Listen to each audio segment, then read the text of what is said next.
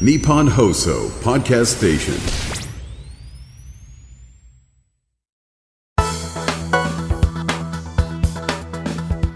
2月1日木曜日。日本放送報道記者レポート2024日本放送の畑中秀也です。日本放送報道記者レポート2024このプログラムは日本放送の報道記者が政治経済事件災害からこだわりのテーマまで日々取材している情報をお伝えしていきます。毎週木曜日の午後に更新しています。今回は専門家に聞く2024年問題の基礎知識と題してお送りします。改めまして日本放送の畑中秀也です。今回は2024年問題について取り上げます。改めておさらいをしますと働き方改革関連法でドライバーの労働時間に上限が課されることによって生じる問題のことです。働き方改革そのものは様々な企業ですでに実践されていますが物流運送業界ではこれまで規定が免除されてきました。いよいよ今年4月から適用ということになります。今回は専門家の分析各企業の対応も交えながら2024年問題私たちが押さえておくべきポイントをお伝えしていきます。要するに時間をかけてはいけないということですよね。ドライバーの、まあ、拘束時間というか勤務時間というか労働時間。これが規定をオーバーするのはいけませんよというのが今回の2024年問題の一番大きなところかなというふうに思います。予想されることは運賃とかそれから料金が上がる。具体的に言うと手待ち時間とかですね。からドライバーにやらせている2役の時間とかそれについて対価を払っていない荷主が多かったんですけれどもそれは払わなきゃいけないだろうと。お聞きいただいたのは NX 総合研究所リサーチフェローの田坂幹夫さんです。NX とは日本エクスプレスのこと。つまり日本通運ですね。田坂さんは日本通運で海外勤務も経験されているというまさに物流のプロ専門家です。でトラックドライバーの拘束時間はこれまでは年間3516時間以内となっていましたが働き方改革によって今年4月からは3300時間以内と216時間減少します。これによりまして貨物全体の14%余りが運べなくなると言われているんです。ドライバーの人手不足、物流の停滞、さらには業界の売上、利益減少、ドライバーの収入減少が懸念されているわけです。でこの2024年問題、まあ、巷で懸念されておりますのは消費者の視点では宅配便の影響です。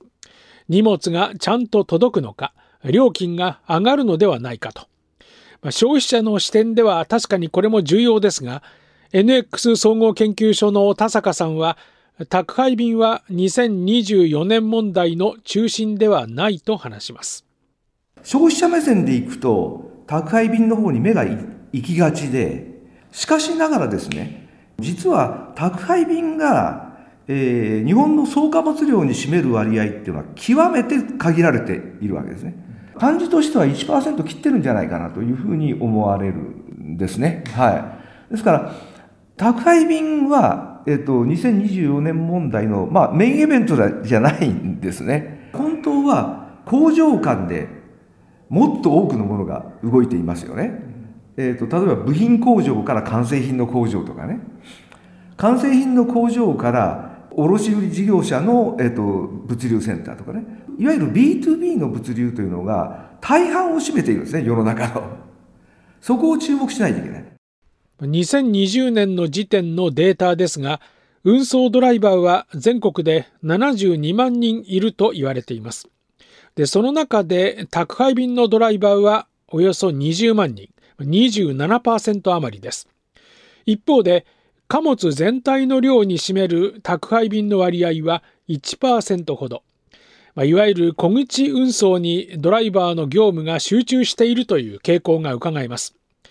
まあ、こういったことから宅配便の影響はもちろん無視はできませんが、貨物量で見れば B2B、企業と企業の間の輸送の影響がより大きいというわけです。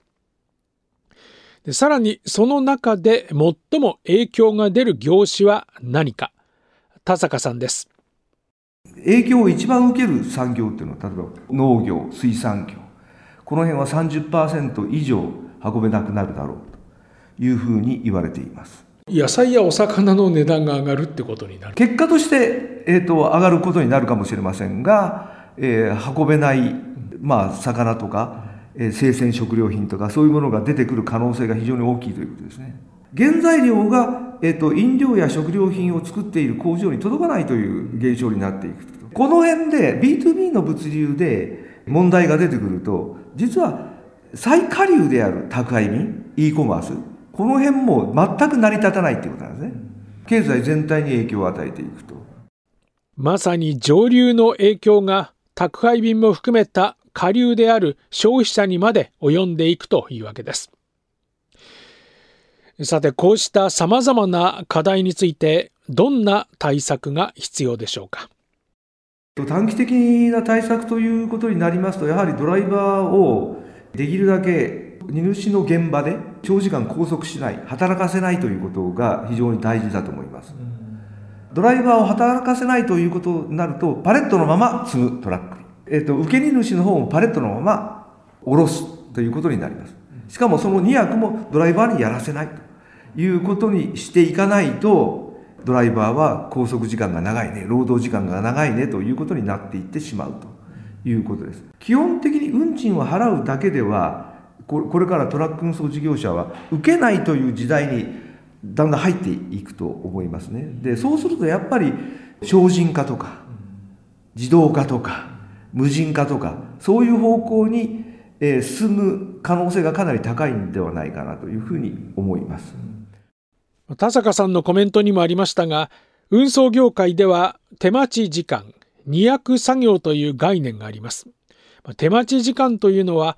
労働時間内で所定の労働に従事することなく待機している時間、まあ、例えば荷物が到着した後、積み込みを待っている時間がこれにあたります。そして、二役作業。この二役は荷物の2に役に立つの役と書きますけれども、荷物を積み下ろす際に荷物を手で運ぶなどの作業を指します。特にこの二役作業は多くのケースでドライバーが無償、タダで負担していましたが、本来は費用が発生するものです。これからはただというわけにはいかなくなります。そこで手待ち時間と二役作業をできるだけなくしていこうという動きが出ています。いわば作業の効率化です。新年早々に開かれました経済3団体主催の新年会に出席した企業のトップも2024年問題の対策について言及しています。まずは流通業界、コンビニローソンの竹増貞信社長です。今お店にはですね実は1日3回例えばおにぎりであるとか、はい、チルド物流が回っています、でこれを昨年から順次2便化にしておりましてでこの3月には全国が2便化に対応終わります。よって3便から2便に減らすこと、それからですねやはり我々今ローソンだけで物流を回しています。やはりこれをいろんな他社さんと一緒になって物流を回したらどういう効果が出るんだろう。でこういったことも今検討しております、うん、それから、はい、やはり冷凍物流ですね、うん、これをもっともっと増やせないか、はい、一度に物を持っていけば腐らない、うん、そうすると物流回数が減ると。いうことにもつながっていく。この3本柱で2024年問題に対応しております。続いてサントリー食品インターナショナルの小野真紀子社長に聞きましたやっぱりシステム、あの物流のシステムというものをあのうまく活用しながらということもありますし、あとやっぱ業業界を超えて他社様とのあの共同ですかね、まあ、そういったことも進めておりますし、西部ですね、あの関西から伊勢のところでの、はい、えー、まあ、商品の輸送ですとか、供給というところにもう少しこうフレキシビリティをつけるようにというようなあの投資も考えてあの進めております。異業種との連携による共同配送、配送回数の削減配送拠点の効率化などが挙げられました。そしてトヨタ自動車の佐藤浩二社長です。物流データの共有ですとかあるいは、えー、積み荷の会社をまたいだ連携ですね。あるいは、えー、長距離で走っているトラックに対して中継地点を作ってあげてその中継地点で積み荷をある程度分配してあげることによるドライバーさんへの負荷を軽減するような取り組みですとかえ荷主さんとそれからま自動車産業全体での連携をしながら取り組んでいくと。これ2024年短期というよりはあのいわゆる商用事業に対する長期的な視点ではあの自動運転の技術ですとか商用関係の団体が、ま、連携を取れている状況にありますので、まあ、そこにトヨタとしても技術をしっかり提供していくと。各企業の対応についてお伝えしましたが一方で NX 総合研究所の田坂幹夫さんはもう一段中長期的な観点での対策を指摘します。日本の物流の特殊性っていうのを認識しなきゃいけないというふうに思います。ドライバーが、えーと、荷主の施設の中で、えー、荷役作業をやっている国はそんなに多くないんです。欧米ではまずやらせない。いわゆる B2B の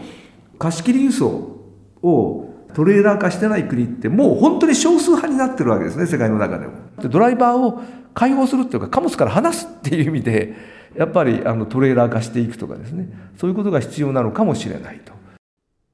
トレーラーはご存知の通り運転席と荷物を分離できる車両です。受け側の荷主に荷物が到着した時に荷物の部分を分離すればドライバーは荷役作業から解放されるというわけです。ただ日本はこのトレーラー中心の輸送体制が整っているとは言えません。田坂さんはイギリスの例を挙げながら都市計画の重要性を訴えます。イギリスに行くと住宅地の中に工場はないし住宅地の中に物流施設もないわけですね。それはどうしてかっていうと20世紀に入ってから100年の計を持って都市計画を国を挙げてやってきた。で住宅といわゆる工場物流施設を完全に住み分けをしたと。それに対して日本はどうかっていうと市街化区域が13のあの用途地域に分かれていましてでそれぞれの用途地域でどういうものが建てられるかっていうのは決められているわけですけれども面積的に見るとですね半分以上半分以上が住宅と工場ないし物流施設が共存できるっていうふうになっているわけです。ここのところを整理していく必要があるかなと。今の日本の物流っていうのが世界の中グローバルスタンダードじゃない物流をやってるんだっていうことに気づいていただいて中長期的に考えながら手を打っていて打っていくということが必要かなと。2024年問題様々な角度からお伝えしました。運搬作業の見直しはもちろんのこと、配送回数、配送拠点の効率化、異業種との連携、そしてトレーラー輸送、都市計画の見直しと、そう考えますと、2024年問題とは言いますが、2024年1年で終わるものではありません。それは日本の物流を変えることによると、社会の変革にもつながる、その第一歩であると結論付けられると思います。日本放送報道記者レポート2024今回の担当は日本放送の畑中秀也でした。お聞きいただきましてありがとうございました。